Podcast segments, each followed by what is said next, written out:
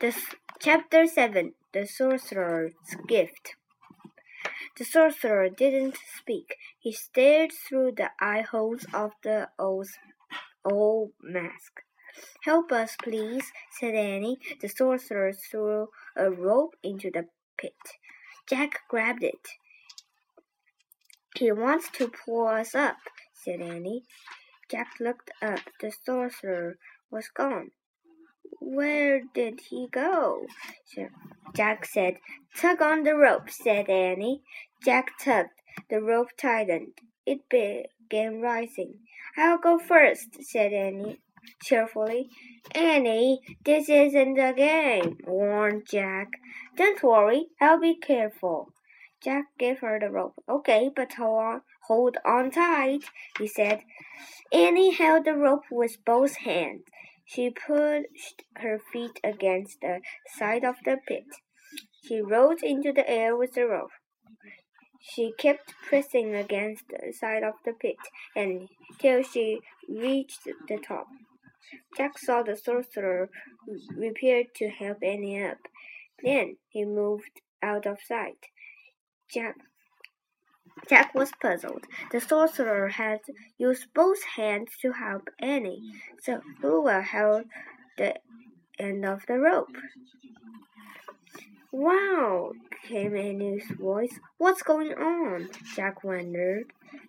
The sorcerer came back and threw the rope down again. Jack grabbed it, and the rope started to rise. Jack held on tight. He started up. His hand, hands burned. His arm felt as they were being pulled out of their socket. But he kept his hold on the rope and his feet against the side of the pit. And the top of top the saucer push pulled Jack onto the snowy ground. Thanks, said Jack standing. The sorcerer was tall. He wore a long fur robe. Jack Jack could see only his eyes through the old mask. Hey, Annie called. Jack turned. Annie was sitting on a woolly mammoth. Squeak! Peanut was still sitting on the mammoth's head. The mammoth looked like a giant elephant with shaggy reddish hair and long curved tusks. The other end of the rope was around the mammoth's huge neck. Lulu pulled us up, uh, said Annie. Lulu, said Jack. Do you think she looks like a Lulu?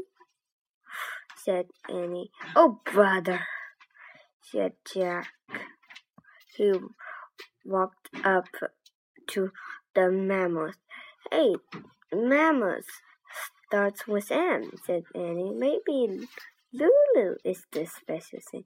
I don't think so, said Jack. The great cre creature knelt down, just like a circus elephant. Whoa, said Annie. She clutched Mammoth's ears to keep, keep from falling off. The sorcerer helped Jack climb onto the mammoth. Thanks, said Jack. Then the, the sorcerer reached into a pouch. He pulled out a smooth white bone and handed it to Jack. The bone was hollow. It had four holes along the side and two on the other. Oh man, I think this is his flute, said Jack. This book said they make flutes from mammoth bones. Jack tried to give the flute back, back to the Sorcerer. Nice, he said politely, but the Sorcerer held up his hand. We want you to keep the mammoth bone, said Annie. Mammoth bone, whispered Jack. Hey, maybe this is the third thing. Jack looked at the sorcerer. Do you know Morgan? he asked. The sorcerer did not answer, but his eyes sparkled with kindness. He turned away from Jack and untied the mammoth rope. Then he whispered in the ear of the giant woolly creature. When the mammoth threw, stood up, Jack gripped Annie's coat to keep from falling off. He felt miles above the ground. He nested behind Annie, in the deep between the mammoth's head and huge curved back. The mammoth took mm, slow, plodding steps across the snow, then picked up speed.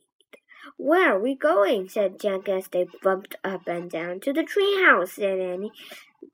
How does he know where it is? Said Jack. She just knows, said Annie. Jack looked back. The sorcerer was standing in the snow watching them.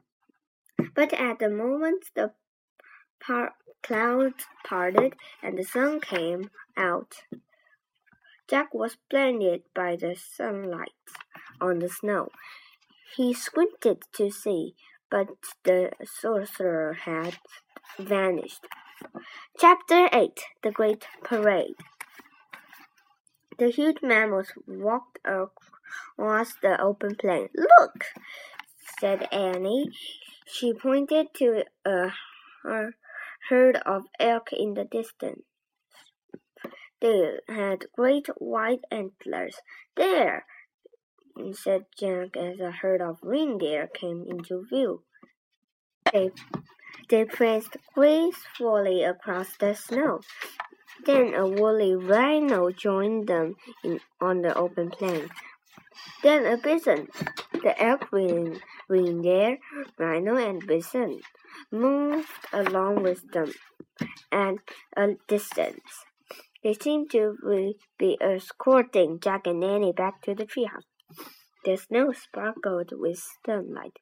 This is a great parade, Jack thought. Fantastic. They were getting closer and closer to a grove of tall trees. I told you, said Annie. Lulu is taking us home. But just then the lemon, mammals let out a cry. All the other animals bounded off. Peanut started to squeak. Jack looked around. Behind them, uh, the saber-tooth was slinking across the sunlit snow. The woolly mammals roared and pl plunged forward. Jack and Annie nearly fell off. Jack clutched Annie. She and Peanut clutched the mammal's shaggy hair. The mammals thundered wildly across the ground. Ah! Jack and Annie yelled. The mammoth charged to the grove of trees. But Tiger had circled around the tree, trees. He stood between the tallest tree and the mammals. They were trapped. The saber-tooth began moving slowly toward the mammoth. The woolly mammoth roared fiercely, but Jack knew a saber-tooth could kill any creature, including a mammoth. The huge tiger's head was down, his burning eyes fixed on the mammals. His long white fangs glinted in the sunlight.